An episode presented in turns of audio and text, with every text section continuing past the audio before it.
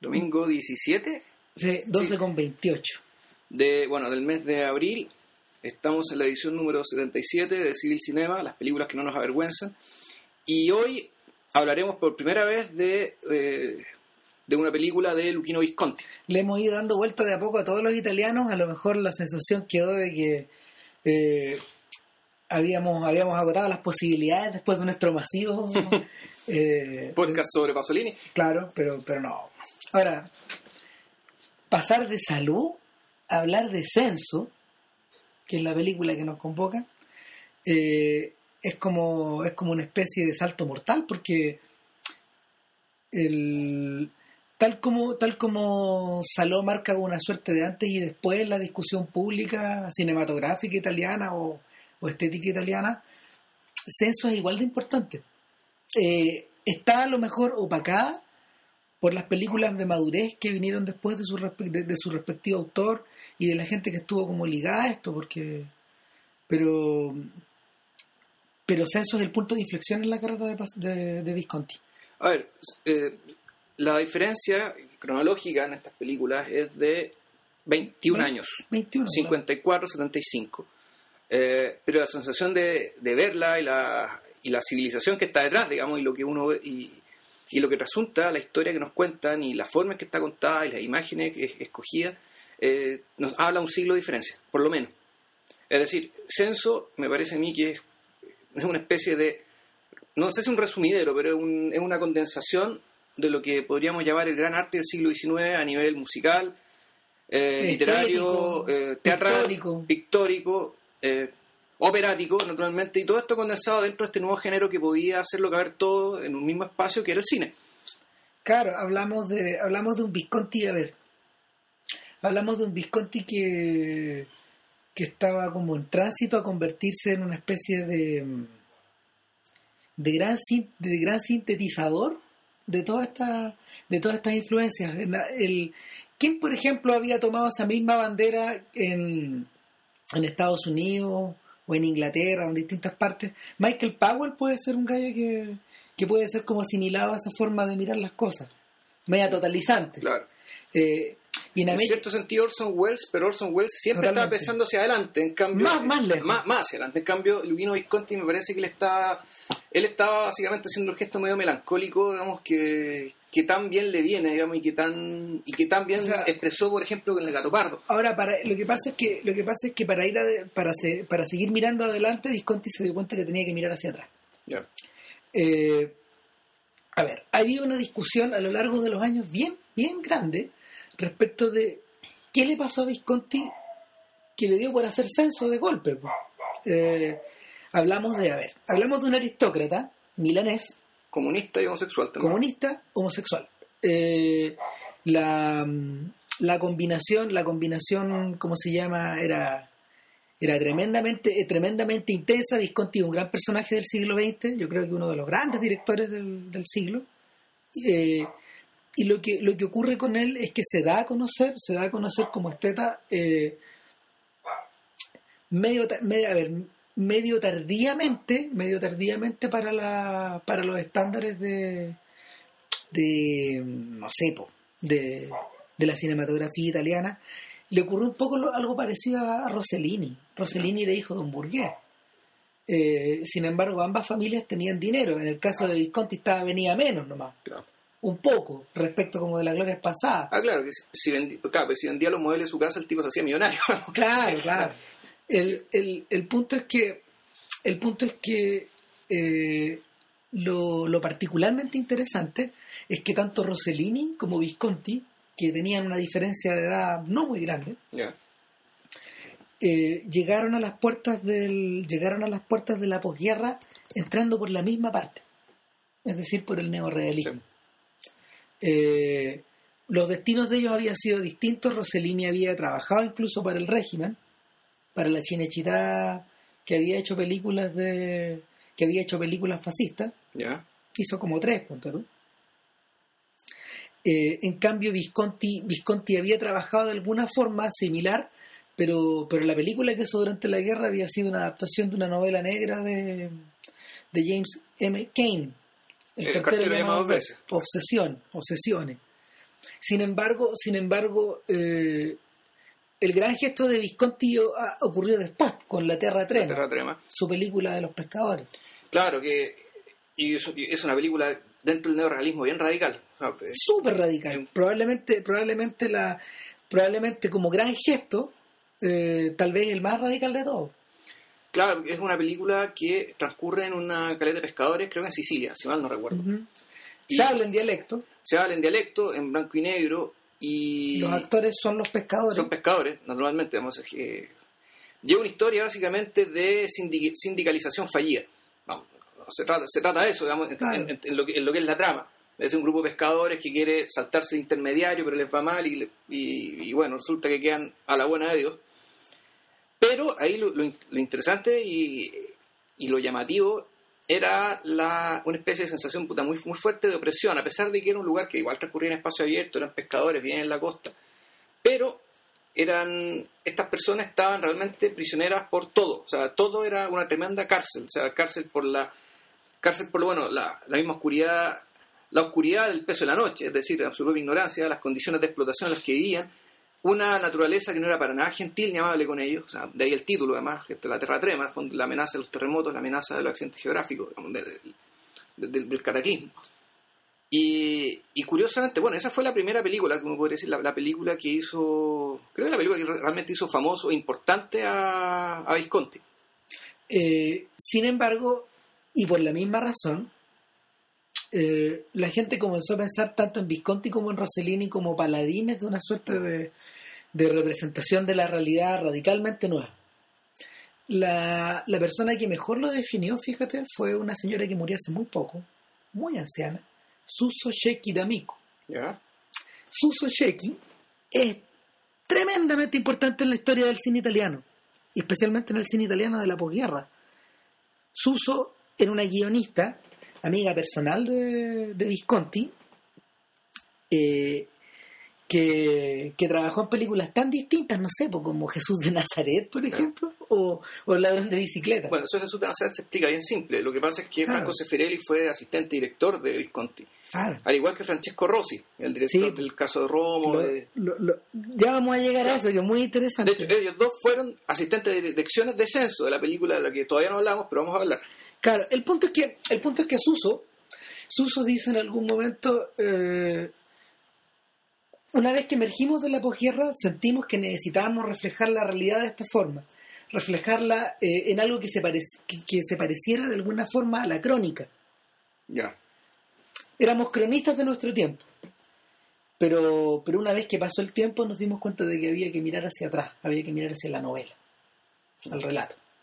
Entonces, no sé, yo, yo, yo, ¿cómo se llama? No, no tomaría, no tomaría esa declaración a beneficio de inventario. Eh, la, la misma Suso es radical, la- es, una- es un personaje radical en la historia de, del propio Visconti, era la persona que modelaba la historia, la persona que iba trabajando paso a paso con él y y la, y la persona que de alguna de alguna manera tiene que tiene que haber tiene que haberlo terminado de convencer de que había de, que de que había que usar de que había que usar las fortalezas que ellos tenían respecto de la de los otros mundos que de los otros mundos que ellos mismos habitaban.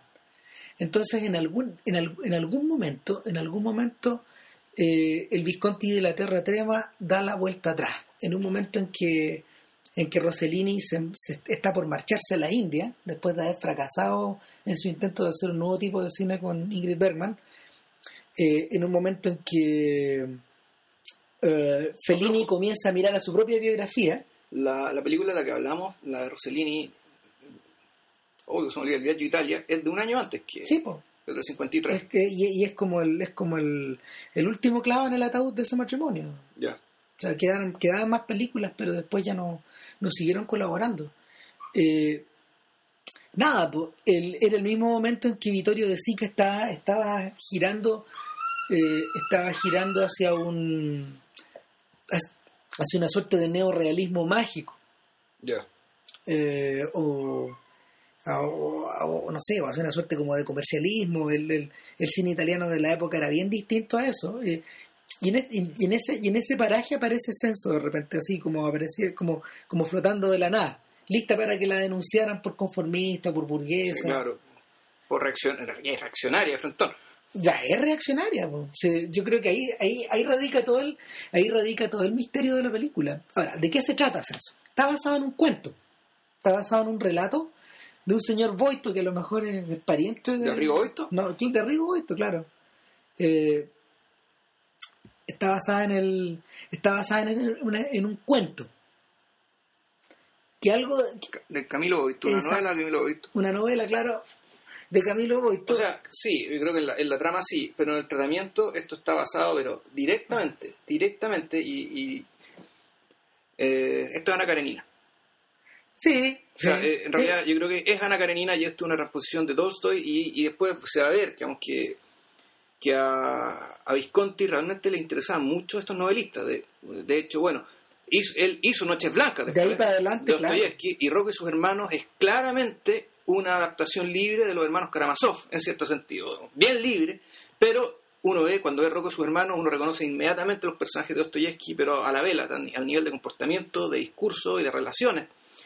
Entonces, cuando hablábamos de que, eh, de que, en, esta, de que, en esta película eh, Visconti hacía una especie de síntesis desde los distintos artes y mencionaba el elemento literario, es porque yo me di cuenta de que la de que él optó por hacer una historia tipo Ana Karenina, aunque era un cuento de otro señor, pero la trató como si fuera Ana Karenina. El personaje de, de, la- de Livia, la protagonista, tiene conflictos muy parecidos a los de Ana Karenina. eh, y además, bueno, eh, pero además fíjate que hay un elemento que al mismo tiempo la mezcla con lo que el viento se llevó.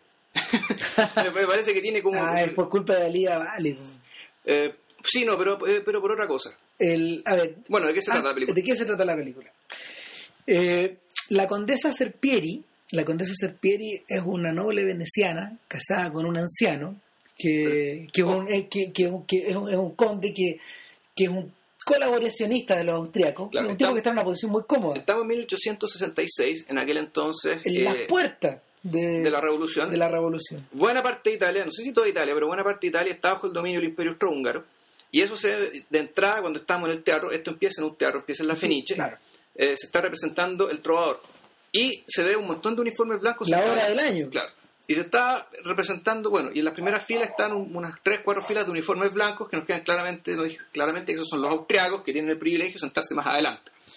Claro. Eh, y, y los y, hacia, mucho. y Y, hacia arriba, en esto es como una secuencia parecida a la de la, de la, de la- a la de la edad de la inocencia de, sí, muy de. Scorsese. Está sacada de, está sacada Sí, totalmente. Sí, Eh, eh, poco a poco vamos ascendiendo a ser, eh, por los balcones claro. y vamos viendo que primero están los burgueses, los nobles, después los burgueses y en último término, allá en el paraíso, Claro, ah, la galucha. claro, están los, no sé, pues está el pueblo, están los intelectuales, están los estudiantes O sea, los tipos sin plata, pero y ¿qué gente, gente que en ese momento se está pasando, ya se está pasando unos, unos panfletos Claro. azules, perdón, verdes, rojos y, y blancos. blanco. Claro. eh, presumiblemente para tirarlos al final, en el momento en que. Porque la película comienza, la película comienza cuando le anuncian al trovador que su madre, la gitana, ha sido capturada por el malo de la película. Entonces él tiene que dar la guerra Claro, por la libertad. Exactamente. Entonces hace una tremenda proclama, otros tipos que están con él. Una dicen- programa encubierta, Claro, claro. pues, eh, Entonces, vamos, vamos a pelear, a las armas, a las armas. Y claro, en ese momento, digamos, la gente, lo- los agitadores, nada tontos, puta, que aprovechando que la calle está toda encendida, digamos, por, la, O sea, lo que está pasando en la obra. Claro, Verdi, nada de tonto Sí, también. Pues si claro. finalmente esas horas eran de agitación política. Exactamente. Pero lo hacía de tal manera que y era tan exitoso que no le podían tocarle un pelo, digamos, y le llegaba a pasar algo a Verdi, ahí se armaba la revolución, pero en dos tiempos. Claro. De hecho, bueno, el nombre de Verdi era un acrónimo que se ocupaba y se escribía en, las en, las- en, la- en las murallas, La digamos, en los grafitis. Viva Verdi. No, Viva Verdi, pero Sí, pues, era Emanuele. Rey de Italia. Claro. Entonces, la cuestión está cargada de política, digamos, que pero El aire está cargado de Está- política, la gente, esté, la gente está como inflamada de pasión. Claro. Ya comienza así. exactamente. la película. Sin embargo, sin embargo, la pasión de la que, la que, la nos va a ocupar en las siguientes dos horas es, es de un orden completamente distinto. Y en ese sentido, yo creo que la película, la película tiene un giro maestro en los primeros minutos. Porque, porque la aparición de la condesa Serpieri primero se siente como una presencia de autoridad. Claro. Eh, ella es una agitadora. eh, Ella, eh, eh, de Ella, hecho, es como la, ella es como la mecenas de, los de, de los de agitadores. agitadores, claro. Y todo esto hecho muy en familia, digamos. O sea, en el sentido de que El, primo, el- Roberto, su primo Roberto, es uno de los líderes de la agitación en. Venecia. él es un marqués. Ah, él es mar- ah Sí, ya, ese ahora se me había olvidado. Yo no tenía claro si la condesa era realmente aristócrata o ella llegaba por belleza a Claro, ser, no, ser no, esposa de. no, no, él- él- era aristócrata de familia de antigua. Exacto. O sea, eran aristó- aristócratas antiguos. Entonces, el, el marqués le falta el respeto a un sujeto en el. Lo que pasa es que el- la, la escena es bien buena porque están agitando, Claro. qué sé yo, y de repente un, un, un, un- oficial austriaco, un oficial austriaco, Claro. vestido de blanco, ahí que se dice, ay, los italianos, es la guerra que les gusta hacer. Cantar y tirar confeti. Pero claro, a la hora de usar una pistola no sirven para nada, digamos, eso, eso es lo que está diciendo. Roberto lo escucha, va, pum, lo bofetea. lo bofetea. Duelo, Duelo. duelo, güey. Mañana a las 6 de la mañana te cosís, güey. Bueno, Claro, cuando, la, cuando, la, cuando la condesa se entera de que el primo está con un duelo y, y más encima con el duelo con un sujeto con un sujeto de conocida fama de jugador, Sí, claro. de mujeriego, de... que ha matado un montón de, un montón de gente por deudas de juego, por, Claro. por infidelidades, qué sé yo. Nada. Es que es la guerra que le gusta hacer Claro. a él. Eh, nada, pues ella se inflama y va a la defensa. El problema es que va a la defensa y sale trasquilada. O sea, va, trata de convencer, ha- hace lobby en el fondo. Claro. Oiga, me, me podría, eh, le dice a un oficial, ya un coronel austriaco, oiga, ¿me podría por favor eh, dar una cita o hacer traer al, al- al teniente Mahler? Mahler se llama más encima, Franz. Franz Mahler, y ya, y habla con Mahler y le dice, no, que por favor, no, que no, que el duelo, que tema por su vida, que no sea estúpido. que- Y el tipo se da cuenta inmediatamente que no está haciendo por él, sino por su primo, o sea, sino por, al- por el otro, ¿eh? por la otra parte. Claro, y, y, y, si hay algo, y si hay algo que Visconti deja de inmediato claro, es que Mahler, de acuerdo a la guerra que le gusta hacer, entiende muy bien cómo se mueve el alba femenina Sí, y sabe sacarle partido. Es algo que entiende y, y rápidamente, rápidamente se da cuenta que ha causado impresión y debilidad en ella. Y él presiona nomás. Y lo que ocurre a continuación es que continúa presionando, se la vuelve a encontrar, sí. le hace la corte, la mm, mientras, mientras veía la película, mientras veía la película y, y- y- y veía como Visconti gastaba y gastaba minutos en un paseo que dura toda una noche, que es el momento donde él- ella se enamora de él, sí. donde él la empieza a seguir y ella le dice que no, pero luego la sigue y la sigue y la sigue por distintas calles, después se esconden, él la protege de alguna forma. eh, es toda una especie de teatro. Es toda una especie de teatro. Yo me acordé de la primera escena de, de Las Noches Blancas, donde, donde también hay una suerte de paseo nocturno. O sea, sí, o sea, Mastroianni, él lo único que hace en realidad... Fi- Finalmente, claro. Y el, el punto es que el punto es que el- mientras ella va soltando sus defensas, una detrás de otra, eh, la, la cámara nunca deja de nunca deja de poner en claro que lo que Mahler está haciendo finalmente es una suerte de danza, es una suerte de teatro, es una suerte de guion que él tiene muy bien aprendido. Eh, Sí, Quizás por haberlo ocupado cuántas veces. claro. A ver, hay, hay dos cosas que, que son bien llamativas así al- a simple vista. Uno, que en, en, en esas secuencias, en muchas de ellas, pero en esta secuencia en particular se usa mucho el tiro, el tiro de cámara, eh, el contrapicado. Sí, los personajes el están picado, los personajes están vistos desde abajo. arriba. Claro, de arriba hacia abajo. Claro, que es como se, como se ve la obra desde un balcón, desde un, desde un palco. Y ese es un súper buen punto, porque, porque de ahí para adelante, de ahí para adelante queda claro que la estructura dramática de Censo es la que tiene una ópera. Sí. Y bueno, y, y otro elemento, digamos, eh, antes de pasar a ese punto, es que ahí van por un barrio de Venecia donde hay unos edificios cuadrados, que es donde vive él, digamos. Están apostados los, los, oficiales austriacos, están apostados en una especie de edificios medio cuadrados que, aparte de ser bien abstractos en sí, digamos que no, no, no, no tienen como un estilo definido, sino que son una especie de cueva, parecen además decorados de ópera. Son medios irreales. Sí, son medios reales. Lo increíble es que está filmada en Venecia. Claro, No bueno, sé hasta qué punto... No, yo, yo creo que debe haber.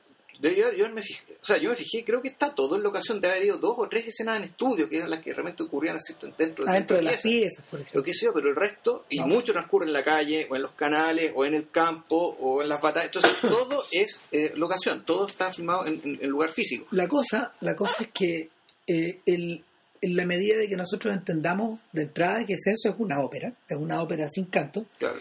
eh, a uno también le permite reconocer más fácilmente los elementos obligados o los elementos obligados que hay dentro de una ópera. Es decir, hay momentos destinados a las áreas, hay otros momentos que son que son como representaciones de, de, conjunto, hay, hay, hay escenas que son medias orquestales. Y, y, y, lo curioso.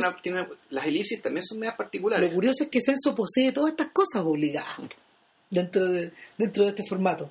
Y, y en vez de encapsularla, yo creo que le dan libertad a, Visconti como para poder jugar más todavía y más todavía y más todavía, porque lo que empieza a ocurrir a partir de ahí es que la pasión, que era lo que me imagino era, era, detrás de lo que diga el director, solo se empieza a intensificar. Y hasta niveles insoportables hacia el final. O sea, de hecho, eh, por más desconectado que uno esté de la película, por más desapasionado, por, por más que uno la mire con ojos desapasionados, eh, hay momentos bien insoportables. O sea, más que insoportables, eran. O sea, para mí esa no es la palabra, para mí la palabra era saturado. O sea, momentos. Sobresaturado. De, una saturación emocional que uno ya no. rara vez se encuentra. Realmente uno encuentra muy pocas veces a esta altura.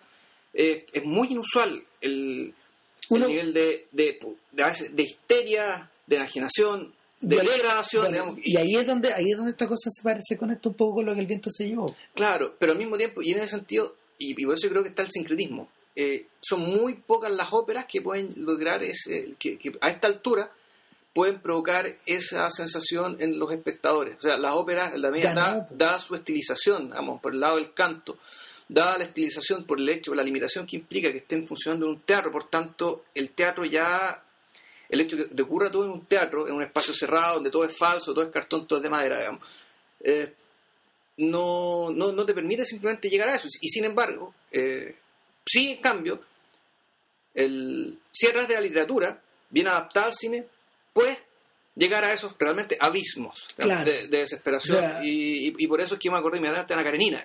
piensa, mira, piensa que, hablando de ópera, piensa que ya una ópera como el Bartum que esta es esta escena dramática de Schoenberg donde hay una señora que está como perdida en un bosque eh, en busca de un marido que parece que es un fantasma creo. Está a ver es, una a ver es como una suerte de pie forzado donde las emociones son forzadas al máximo pero son forzadas de tal manera que el decorado desaparece que los personajes desaparecen que lo que queda es la pura histeria. Y, y es una obra es una ópera re difícil de escuchar, dura 30 minutos.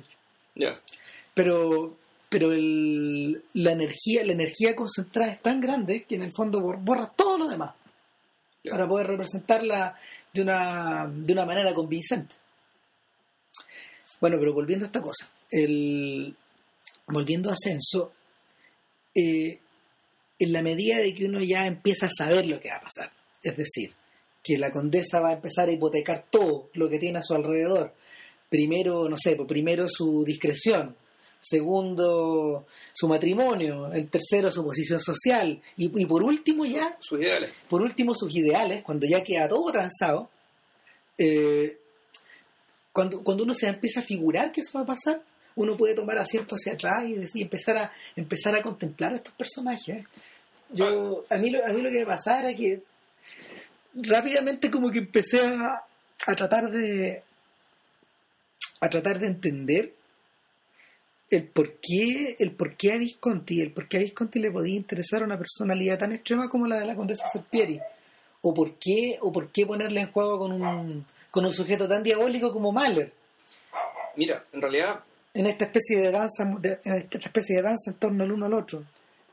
mira yo debo confesar que eh, a mí Mahler no me pareció diabólico. Sí era un libertino, pero no me pareció un tipo eh, diabólico como se revela al final. En ese sentido, yo creo que esta película es la película larga de, un tremendo desengaño, pero es un desengaño que, que, yo al menos no adiviné. Yo no pensé que la cosa iba a ser tanto, yo no pensé... Eh, a ver, ¿qué quiero decir con esto? Quiero decir que esta película, en primer lugar, está puesta como en el centro, en el corazón y en la mente de la condesa Serpieri y uno. Sí. Y, y lo que nosotros vemos del otro personaje en cierto sentido, está mediado, filtrado. mediado por lo que la condesa Serpieri ve y aquello que Visconti nos deja, nos deja saber por nosotros mismos, pero en, Gotario.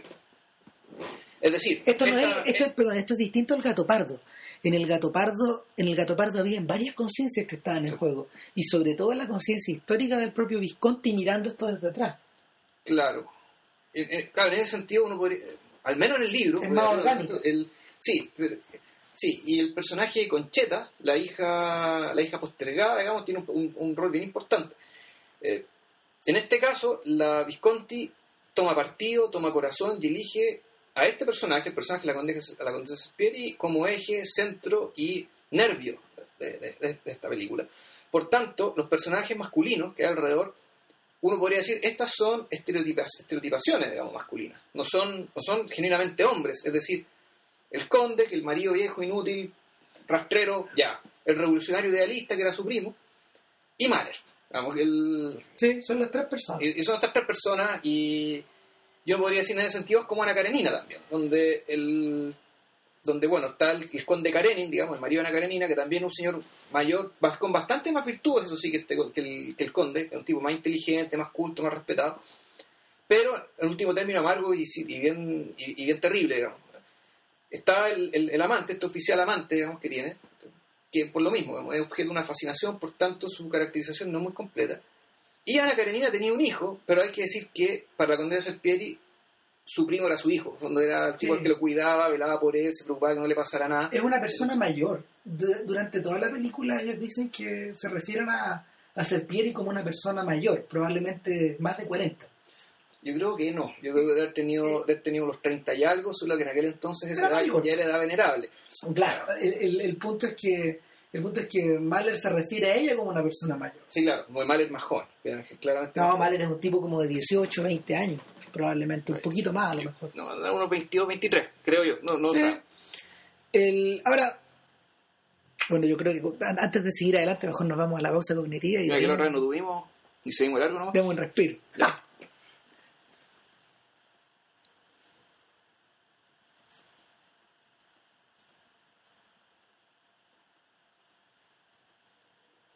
En alguna parte de las declaraciones de Suso Chequi D'Amico, la guionista de, de Censo, co-guionista porque también ayudaron en esta pega nada menos que Tennessee Williams Sí. y Paul Bowles. Y el mismo hoy continúa El caso de Williams es bastante particular porque cuando uno piensa, cuando uno piensa en el, en el tranvía llamado Deseo, que era una obra que ya estaba estrenada para esa época, uno entiende un montón de la de las pulsiones brutales y, y maniáticas del teniente Ya. Esta esta esta sensación del esta sensación de como la de esta masculinidad volcada hacia afuera y que aplasta que aplasta que aplasta una feminidad que vanamente trata de, De contenerla eh, ya estaba presente en la relación de Stanley Kowalski con la con cómo se llama con Blanche Dubois Eh, de una forma harto más paranoica que era la Ian Lee, ¿no? Sí. sí claro Que también suena Karenina, por lo y que, bueno la protagonista de, de lo que el viento se dio. muy parecida a Lida Valley. Sí, o sea, de Físicamente. hecho, físicamente es una, claro, está ahí entre Gene Simmons, que también se parecía mucho Sí. a Ian Lee, y, y, Ian Lee. O sea, es el tipo humano, ¿no? Una especie de- Claro. con ojos más de gato, ¿no? Sí, ahora, volviendo, volviendo a lo que decía Suso, Suso decía eh, que había que tomar en cuenta para poder darle una vuelta a Censo que era una suerte de declaración de principios en cuanto a ellos, a lo que ellos opinaban acerca de la guerra de liberación de Italia entre el 43 y el 47. Ella dijo, eh, de alguna forma Censo es la, es la respuesta de por qué la perdimos. Tal como nosotros sentimos que los italianos la perdieron en, el, en 1870. Ya. ¿Por qué perdimos esto? ¿Por qué, por qué el, este nuevo régimen que venía se instaló de esta forma y nos llevó, hacia el- y nos llevó directo al fascismo? ¿Dónde está la, dónde está la falla ahí? El, sin duda que esto quedó dando vuelta en la cabeza de Visconti. Yo creo que esa es la razón por la que él hizo el gato pardo después. Mientras más se estudia el gato pardo con el paso del tiempo, más uno se da cuenta de que la vertiente marxista de, de Visconti importa cada vez más en la lectura moderna del gato pardo. Mm.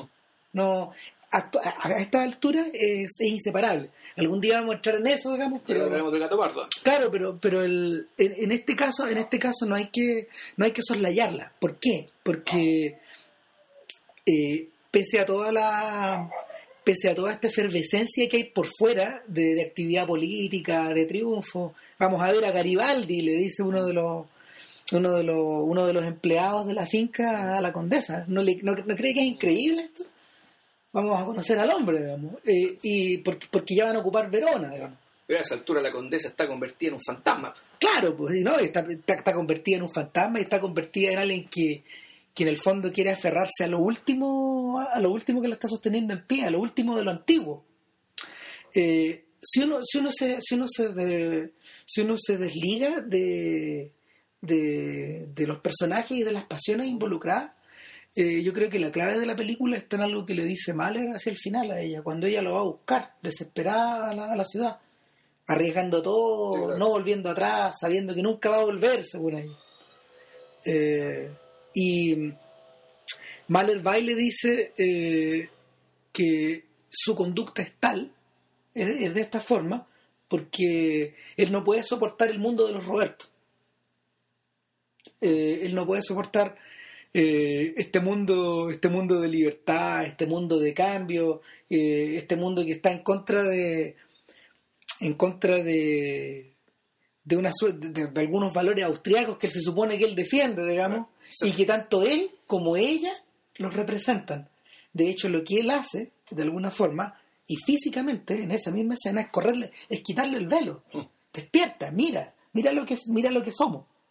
El ella que ella que ella que pretendía, ella que pensaba ser una mm, una persona de los nuevos tiempos, bruscamente se encuentra se encuentra cara a cara convertida en una persona de los viejos tiempos. Por eso mismo tú decías que era una película bien reaccionaria. Sí. Ahora, el, el tema de la, la, la molestia del, del personaje de Mahler respecto del mundo de los Robertos, no sé si tiene que ver tanto con el tema de la clase o tiene que ver también con el tema de la virtud. El tema de la virtud revolucionaria. En- Claro. La, tú el- un- hay un término que se llama el ascetismo revolucionario, Sí. que supuestamente eh, que quiere decir que generalmente los revolucionarios cuando quieren volcar una, quieren hacer pedazos de una sociedad decadente, bueno, ellos tienen que ser lo opuesto de lo decadente, tienen que ser gente virtuosa, ojalá monógama, que, que no, que no da los vicios. Y hay historias divertísimas, digamos, no sé, como este, el, el, autor del, del Soldado Schweck, este, este escritor checo, Jaroslav Jaroslav Hasek, que era un alcohólico redomado que bueno, en algún momento vio la luz, digamos, y se volvió comisario del Partido Comunista Soviético y dejó el copete el hombre. Pero después volvió a República Checa, recayó y duró una semana. Y murió. Murió. o sea, después de como 15 años sin tomar un trago, digamos, resulta que el, el copete fue más fuerte cuando volvió a su país y bueno, la palmó en una semana, se, nos fue rapidito. Bueno, el punto es que la- el, el ascetismo revolucionario, naturalmente que chocaba, y que Roberto era un hombre, era una zeta revolucionario, un tipo Sí. absolutamente devoto por la causa, digamos que era, era, era la pismina, no tenía tiempo para otra cosa, ¿cachai? No, eh, eh, eh, ojo que Roberto, Roberto aparece en esta historia casi como un doble físico de Verdi. Sí. Es Verdi. O sea, físicamente representa, es, es la persona del, del, del sombrero de copa alta, vestida de negro. Va. O sea, sí, o sea, el, es la persona que de hecho, de, de hecho es protagonista de la, de la escena más bella de la película, por lo menos a mí, a mí, a mí, a mí, a mi parecer, que es la de la batalla, que, que es un lento movimiento, es un paneo de izquierda a derecha por, por la mm, donde, donde, donde uno ve eh, el, el lento desplazamiento de los soldados Sí. hacia una solera, donde arriba está apareciendo la, Está pasando los austriacos. Claro, aparecen desde el fondo.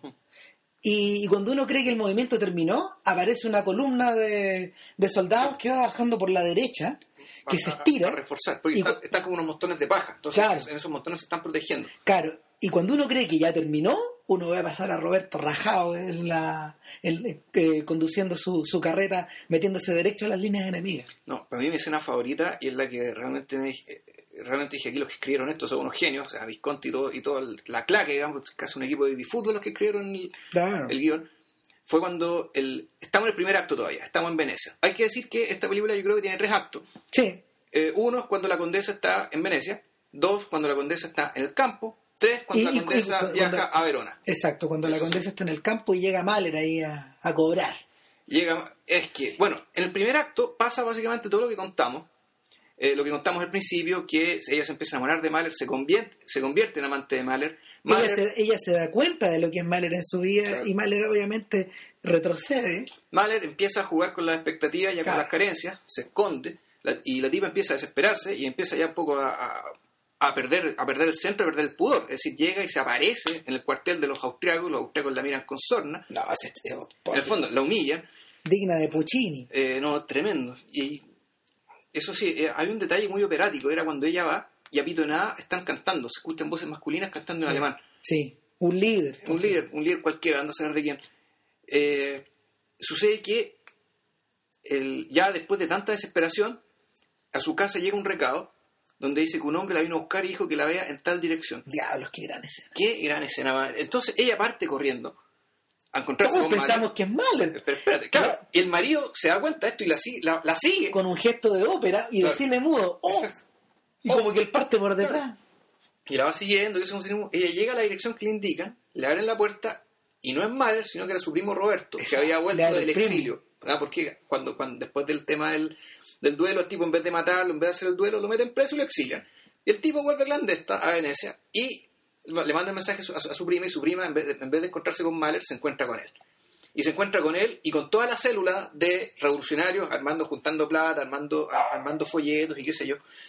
Y le hacen entrega la plata. Y a ella le pasan la plata para que cuide la plata del movimiento.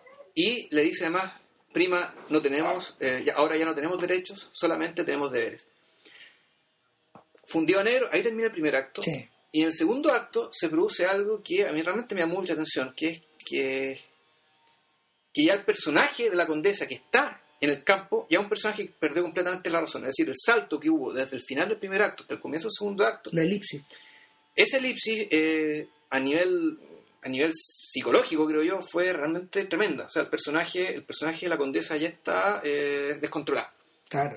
y en ese instante La persona que mantiene las apariencias ahí en la ama de llaves. en la medalla de la Que se transforma rápidamente en el cómplice. sí claro y en Como en las óperas. claro tal cual y en eso también como escena de ópera por el balcón se ve hay una hay un tremendo arrullo porque se ve una sombra blanca una figura blanca digamos en el balcón y es Mahler que la viene a visitar después de no sé cuánto tiempo de ausencia Y ahí la pobre condesa termina de colapsar y volverse prácticamente loca.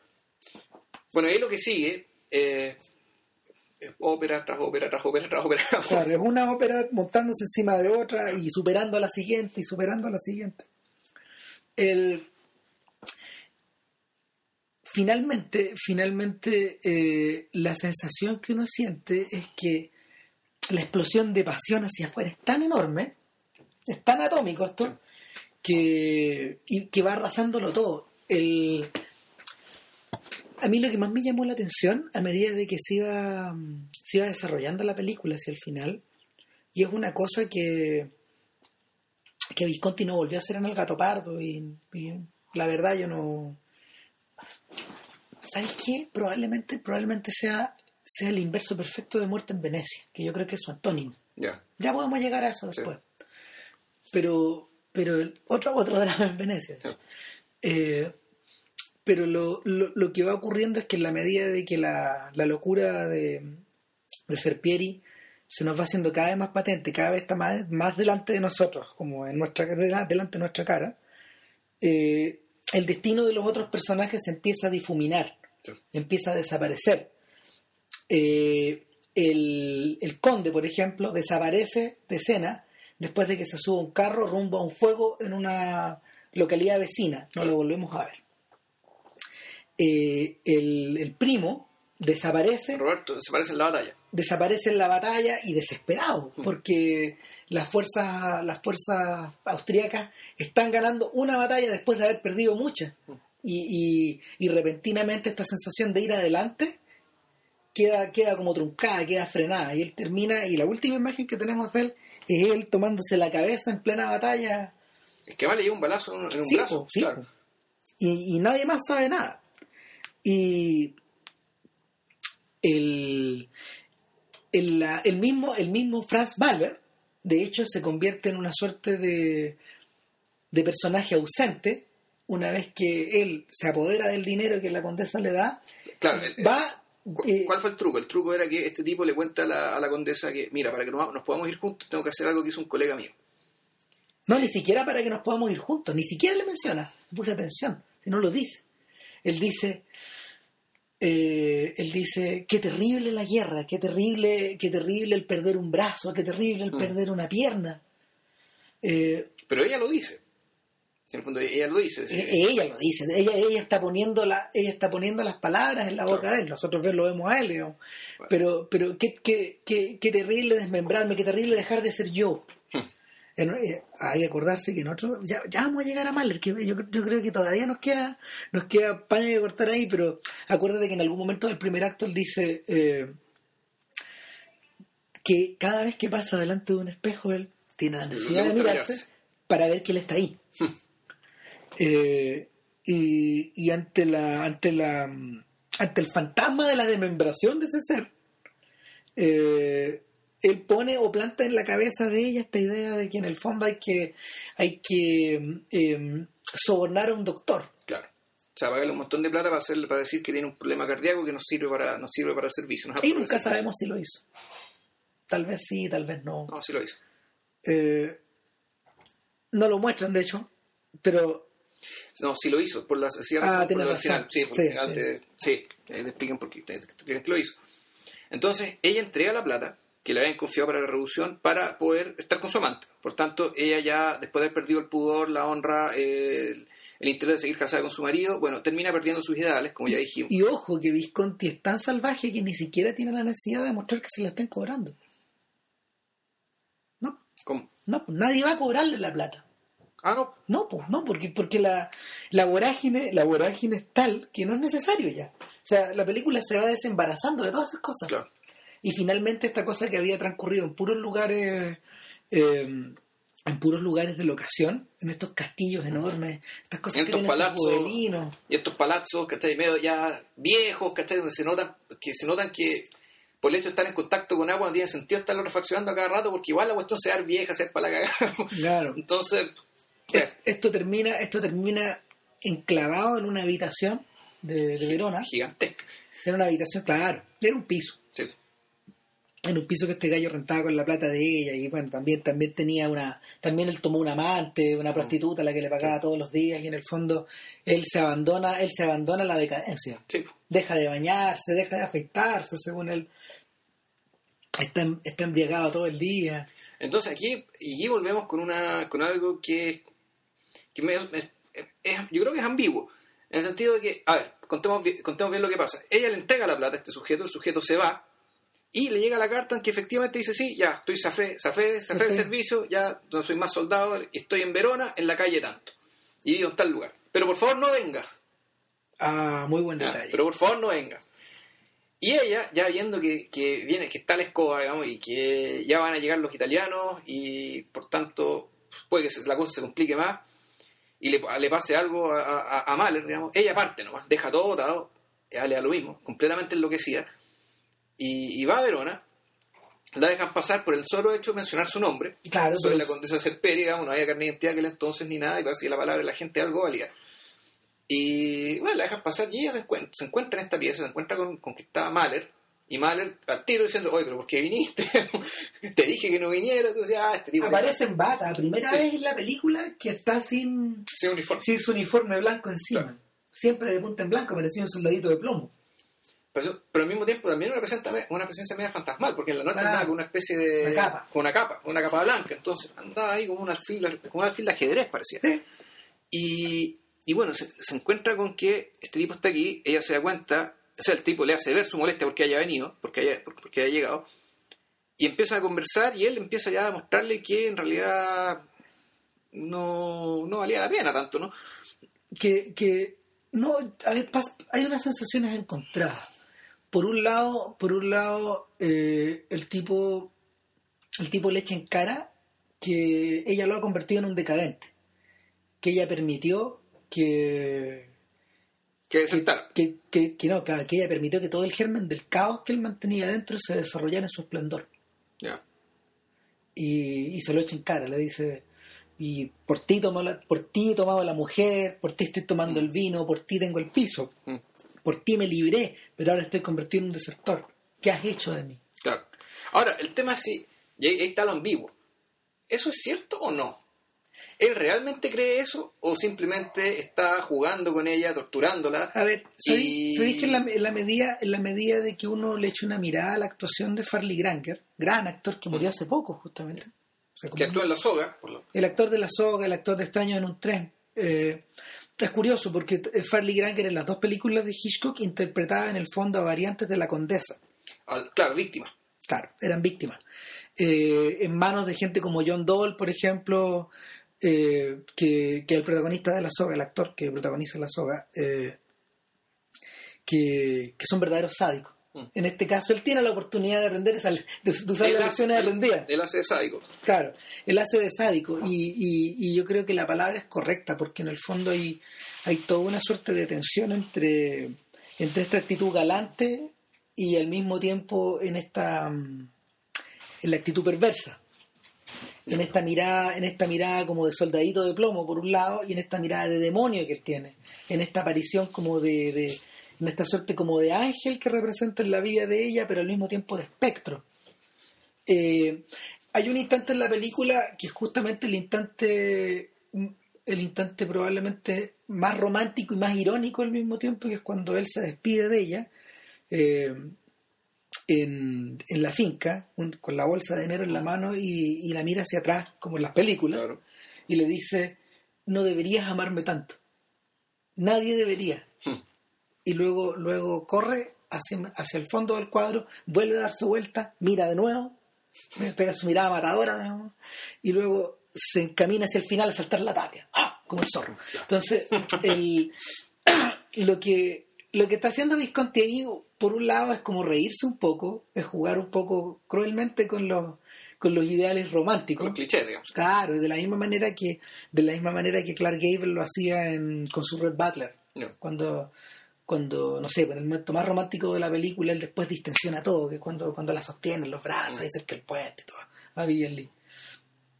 Eh, esta imposibilidad en el fondo de representar al ideal romántico sin ser al mismo tiempo irónico en este caso, eh, en este caso la, ironía está puesta en la forma en que está filmado, porque, porque esto está filmado como si fuera un cuadro del romanticismo, pero, pero al mismo tiempo poniendo el dedo en la llaga de todas las futilidades de, la pasión. Ahora, puede, tiene que ver con eso, también tiene que ver con que en realidad, ahora que lo pienso, en realidad es bien masculino esto como de reírse de, o sea, una de las, las virtudes que, le, la, que supuestamente las mujeres valoran de los hombres el sentido del humor. Sí. Eh, la capacidad de reírse, de fondo, y, el sentido del humor eh, se podría traducir como una especie de insolencia respecto al mundo. Como que esa insolencia masculina, digamos, las mujeres la valoran y les atrae. Y en ese sentido es muy masculino precisamente el reírse de su propio cliché. Es decir, un hombre que se apega al cliché de que las mujeres esperan del hombre, pues en el fondo es un mamón. Claro. y, pero esta tensión, esta tensión en, en, en Mahler nunca está completamente resuelta. Porque, porque, él, porque él no puede dejar de, de jugar el papel de la víctima. Un poco, un poquito. O sea, siempre está ahí a medio filo. Y, y esta suerte como de esta suerte de indecisión de lo que él realmente quiere o de no saber quién realmente es o, al perdón, no, de saber, de saber muy bien quién es él, qué, qué talante de sujeto es él, cuán feble es él, eso que, al mismo tiempo es su condenación, eh, termina por impulsar todo el caos. O sea, el, se suponía, se suponía, hasta fuera, fuera de cámara explican que, que Mahler era un sujeto que había hecho muchas veces este mismo juego. Pero esta vez encontró un igual alguien capaz de llevarlo hasta las últimas consecuencias.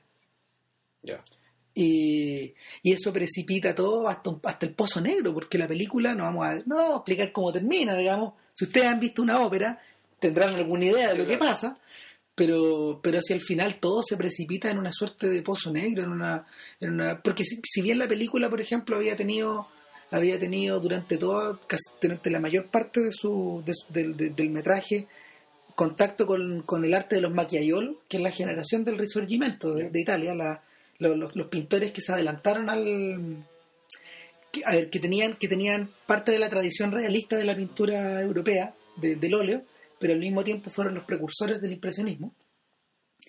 La, la película termina volcada en, en estos de, en, en, esta penumbra de los desastres de la guerra de Goya.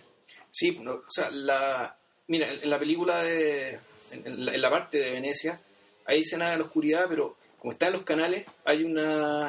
Hay está- permanente brillo. está- está- están las aguas que se reflejan en las paredes, son en Ah. sensación como de, de- no, puedo decirlo, de humedad respecto de lo seco que viene después, ¿cachai? Claro. Lo seco, lo áspero, digamos, y lo terrible, que, que es ya el último acto que transcurre en parte en esta habitación y es parte ya en las calles de una Verona en guerra donde están los soldados borrachos, ¿cachai? Sí. Esperando que los vengan a matar.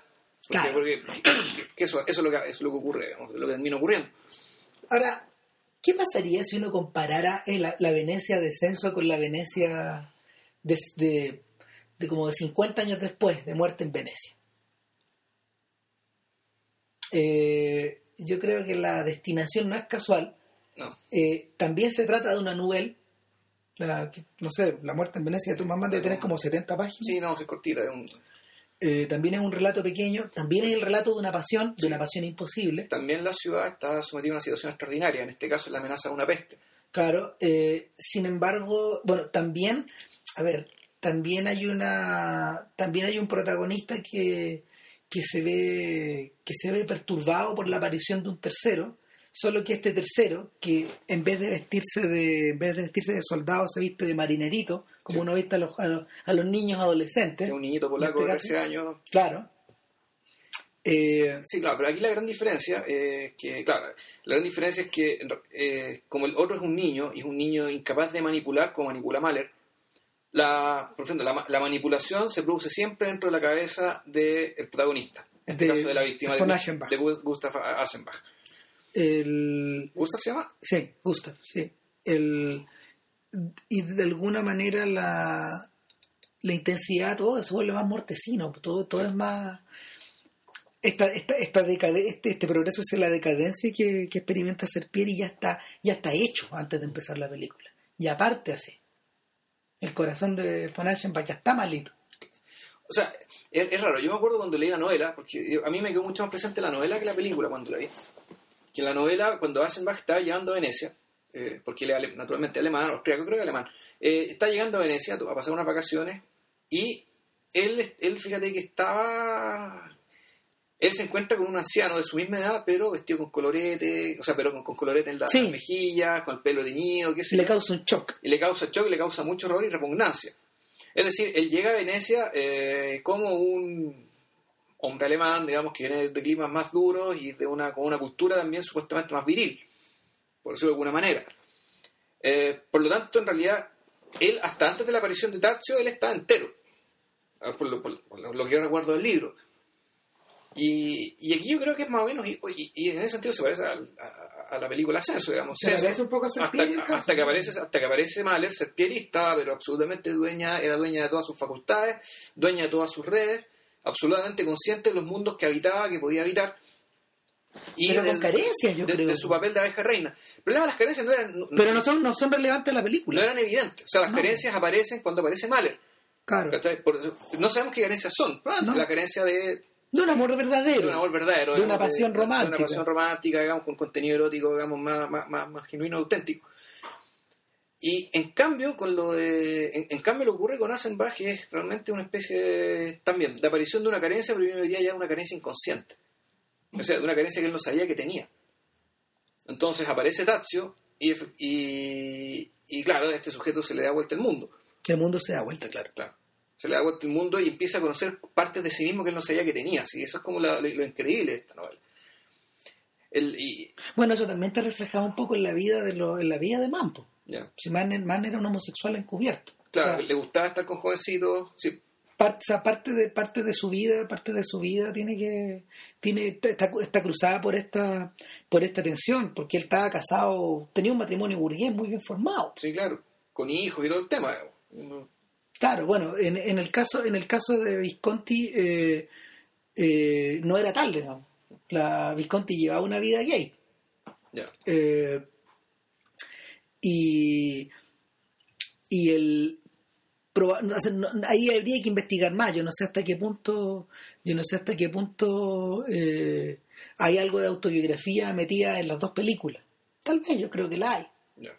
No tal, sé. tal vez yo creo que la hay pero pero el el mismo el mismo Visconti se encarga como de no sé si de ir cubriendo las huellas pero como de, de, de irlo cubriendo de todo de múltiples otros significados. Esta cosa una cosa que me llamó mucho la atención.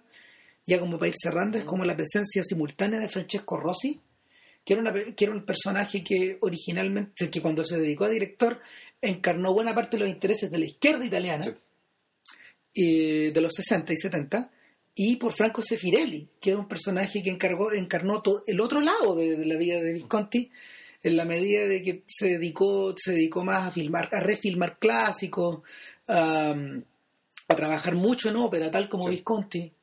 Eh, entonces, es como, es como la perfecta reunión de dos mundos. Sí. Sí. Y, eso, lo que pasa es que bueno, en realidad la película eh, recomendamos vivamente que vean Censo porque, insistimos, ahí hay, primero, hay un, hay un preciosismo en términos visuales, de historia, de música, la música tanto en Bruckner, es, es preciosismo hasta la, hasta la morbidez. Y es lo más raro que hay, en la séptima de Bruckner tocada por italianos, entonces suena más a Verdi. claro, suena, suena, como ópera, claro, suena como ópera así. Entonces, y, y, en último caso, y además, los, las progresiones de degradación que se van dando en la película realmente se ven muy poco en el cine. O sea, esto es algo que, es bien fuera de lo común lo que le pasa a la condesa Serpieri en cámara, a medida que cada vez que se va encontrando con Mahler y se va encontrando y despidiendo con Mahler, es, en realidad son, son unos choques de trenes que... Desgaste, desgaste, desgaste, claro sí, que el, que el cine rara, vez da. el, bueno, y la última razón es que eh, como la Criterion Collection la acaba de reeditar por primera vez en formato de DVD, con el color corregido, con la duración corregida, porque esta película la comercializaron con media hora menos en Estados Unidos, que era la era la, versión que se conoció durante muchos años. Eh, nada, pues está la oportunidad de verla eh, por la Criterion o en los descargas, porque seguramente pronto va a aparecer en los subtítulos en español y todas esas cosas. O sea, la descarga, el, pirateo que te conseguiste tú, ¿de, qué era? Eh, era de la versión británica. Ya, pero está entera, ¿no? ¿O nos falta No, es la, misma versión de Criterion, era la versión británica que, que, que, salió un poco antes que, que Criterion, pero es la misma, es la misma restauración. Así que nada. Eso, véanla. Y para la próxima semana, en principio, estaríamos hablando de eh, eh Percival el Galés de Eric Romer. Eric Romer. Que estén bien. Chao. Chao.